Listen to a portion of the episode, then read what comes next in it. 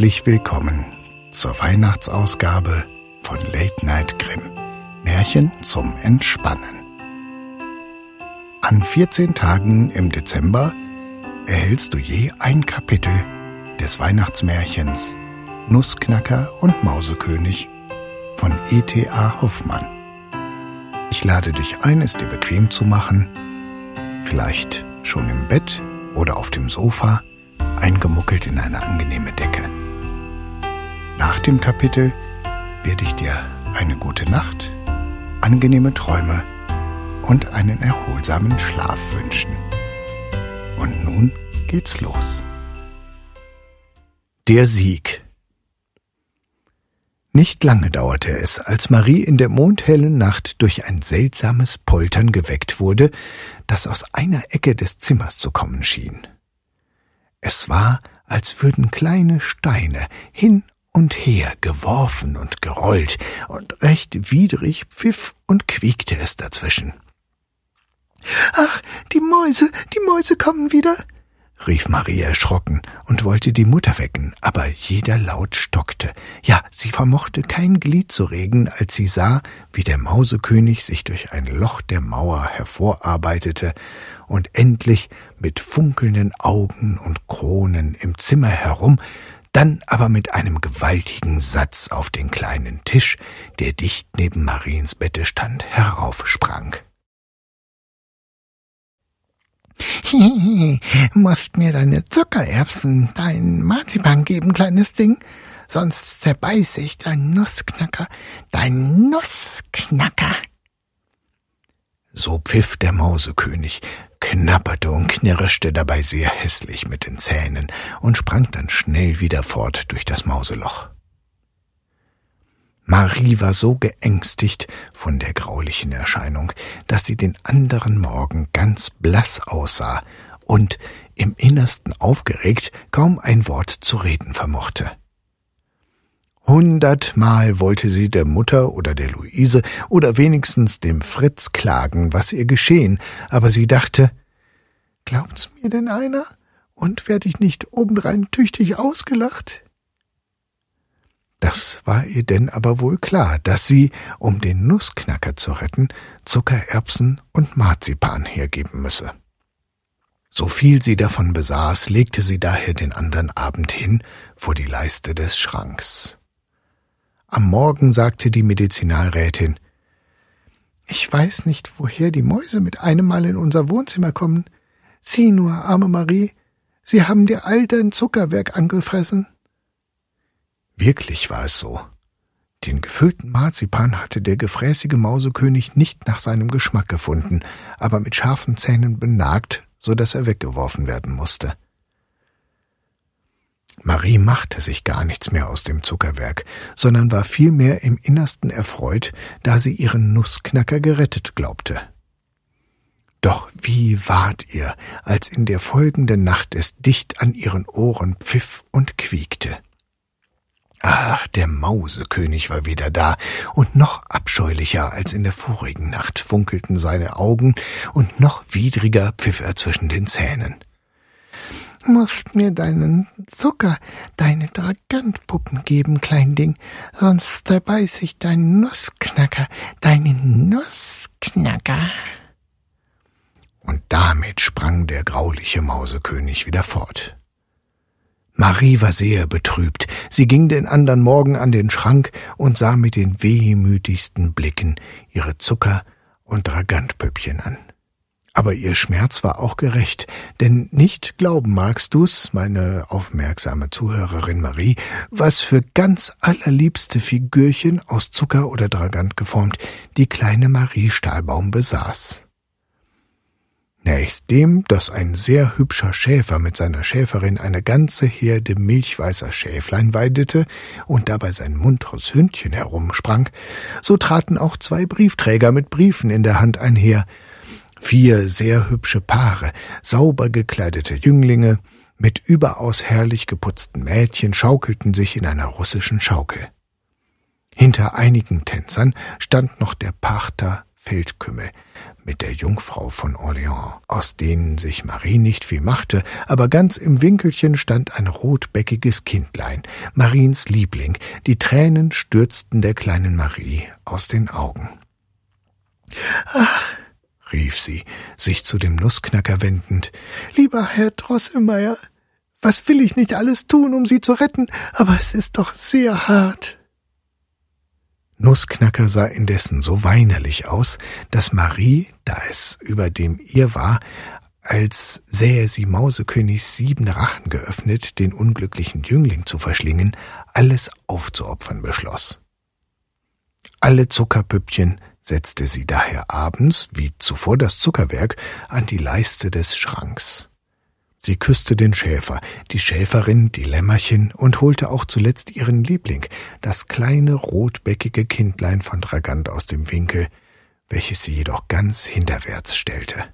Pachter Feldkümmel und die Jungfrau von Orléans mussten in die erste Reihe. Nein, das ist zu arg, rief die Medizinalrätin am anderen Morgen. Es muss durchaus eine große, garstige Maus in dem Glasschrank hausen, denn alle schönen Zuckerpüppchen der armen Marie sind zernagt und zerbissen. Marie konnte sich zwar der Tränen nicht enthalten, sie lächelte aber doch bald wieder, denn sie dachte, was tut's, ist doch Nussknacker gerettet. Der Medizinalrat sagte am Abend, als die Mutter dem Obergerichtsrat von dem Unfug erzählte, den eine Maus im Glasschrank der Kinder treibe. Es ist doch aber abscheulich, dass wir die fatale Maus nicht vertilgen können, die im Glasschrank so ihr Wesen treibt und der armen Marie alles Zuckerwerk wegfrisst. Ei, fiel Fritz ganz lustig ein. Der Bäcker unten hat einen ganz vortrefflichen grauen Legationsrat, den will ich heraufholen. Er wird dem Dinge bald ein Ende machen und der Maus den Kopf abbeißen. Ist sie auch die Frau Mauserings selbst oder ihr Sohn, der Mausekönig? und, fuhr die Medizinalrätin lachend fort, auf Stühle und Tische herumspringen und Gläser und Tassen herabwerfen und tausend andere Schaden anrichten. Ach nein doch, erwiderte Fritz. Beckers Legationsrat ist ein geschickter Mann, ich möchte nur so zierlich auf dem Dach spazieren gehen wie er. Ach, nur keinen Kater zur Nachtzeit, bat Luise, die keine Katzen leiden konnte. Eigentlich, sprach der Medizinalrat, eigentlich hat Fritz recht. Indessen können wir ja auch eine Falle aufstellen. Haben wir denn keine? Äh, die kann uns Pate Drosselmeier am besten machen. Der hat sie ja erfunden, rief Fritz. Alle lachten, und auf die Versicherung der Medizinalrätin, dass keine Falle im Hause sei, verkündete der Obergerichtsrat, dass er mehrere dergleichen besitze und ließ wirklich zur Stunde eine ganz vortreffliche Mausfalle von Hause herbeiholen. Dem Fritz und der Marie ging nun des Paten Märchen von der harten Nuss ganz lebendig auf. Als die Köchin den Speck röstete, zitterte und bebte Marie und sprach, ganz erfüllt von dem Märchen und den Wunderdingen darin zur wohlbekannten Dore Ach, Frau Königin, hüten Sie sich doch nur vor der Frau Mauserings und ihrer Familie. Fritz hatte aber seinen Säbel gezogen und sprach Ja, die sollen nur kommen, denen wollte ich eins auswischen. Es blieb aber alles unter und auf dem Herde ruhig. Als nun der Obergerichtsrat den Speck an ein feines Bändchen band und leise, leise die Falle an den Glasschrank setzte, da rief Fritz Nimm dich in Acht, Pate Uhrmacher, dass der Mausekönig keine Possen spielt. Ach, wie ging es der armen Marie in der folgenden Nacht. Eiskalt tupfte es auf ihrem Arm hin und her, und rau und ekelhaft legte es sich an ihre Wange und piepste und quiekte ihr ins Ohr. Der abscheuliche Mauskönig saß auf ihrer Schulter, und blutrot geiferte er aus den sieben geöffneten Rachen, und mit den Zähnen knatternd und knirschend zischte er der vor Grauen und Schreck erstarrten Marie ins Ohr. Zisch aus, zisch aus, geh nicht ins Haus. Geh nicht zum Schmaus, wird nicht gefangen, zisch ab. Geh heraus, gib heraus deine Bilderbücher, all deine Kleidchen dazu, sonst hast du keine Ruhe. Magst's nur wissen, Nussknackerlein wird's sonst missen, der wird zerbissen.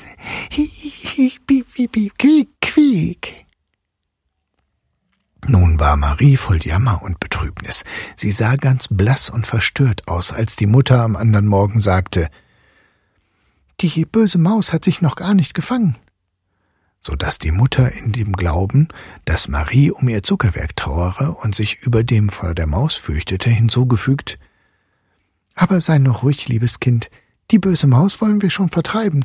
Helfen die Fallen nichts, so soll Fritz seinen grauen Legationsrat herbeibringen.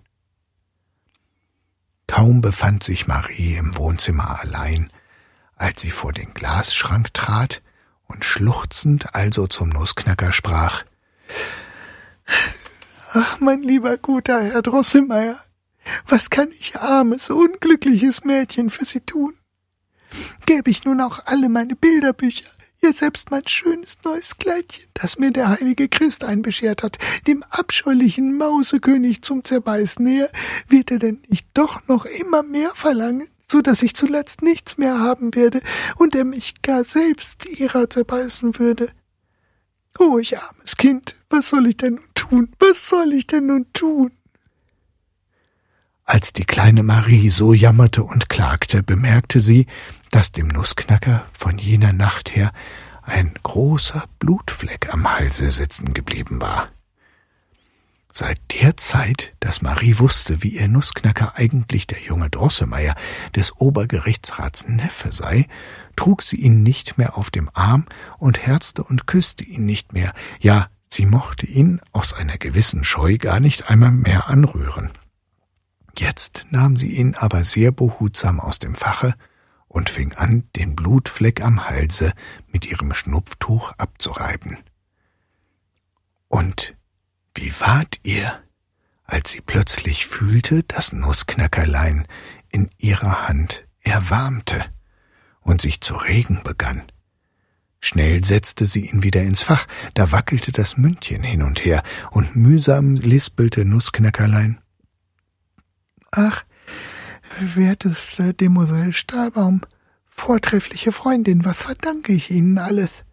Nein, kein Bilderbuch, kein Christkleidchen sollen Sie für mich opfern. Schaffen Sie nur ein Schwert.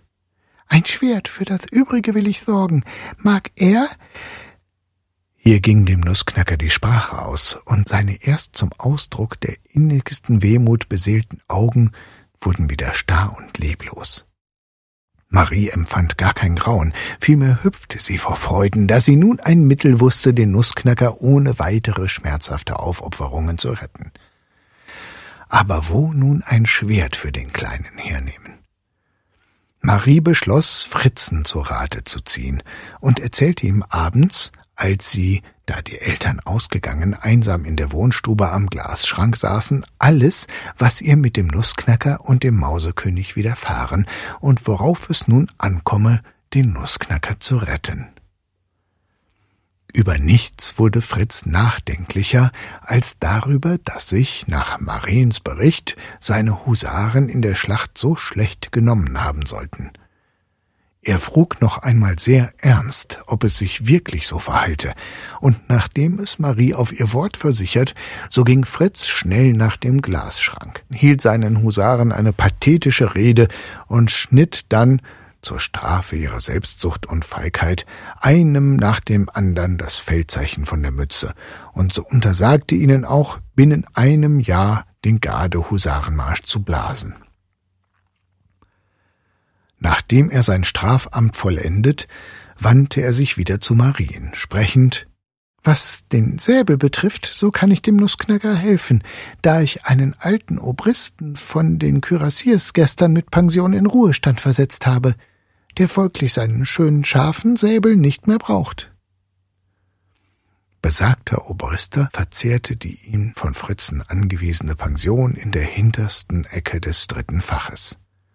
Dort wurde er hervorgeholt, ihm der in der Tat schmucke silberne Säbel abgenommen und dem Nussknacker umgehängt. Vor bangem Grauen konnte Marie in der folgenden Nacht nicht einschlafen.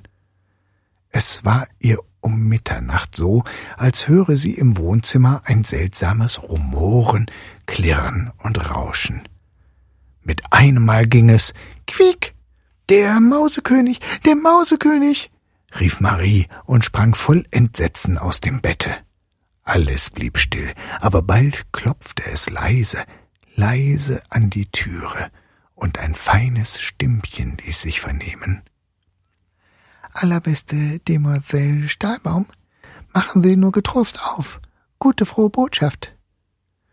Marie erkannte die Stimme des jungen Drosselmeier, warf ihr Röckchen über und öffnete flugs die Türe. Nussknackerlein stand draußen, das blutige Schwert in der rechten, ein Wachslichtchen in der linken Hand. So wie er Marien erblickte, ließ er sich auf ein Knie nieder und sprach also Ihr, o Dame, seid es allein, die mich mit Rittermut stählte und meinem Arme Kraft gab, den Übermütigen zu bekämpfen, der es wagte, euch zu höhnen.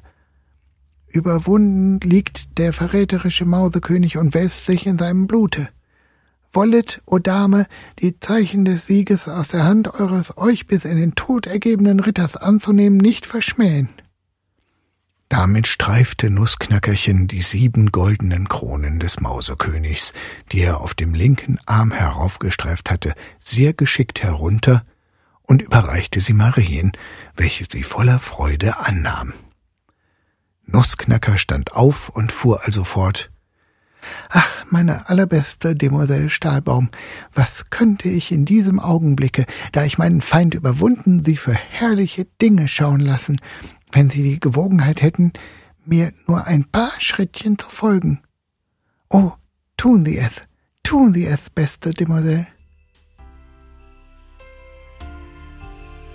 Dies war die Weihnachtsausgabe von Late Night Grimm. Märchen zum Entspannen.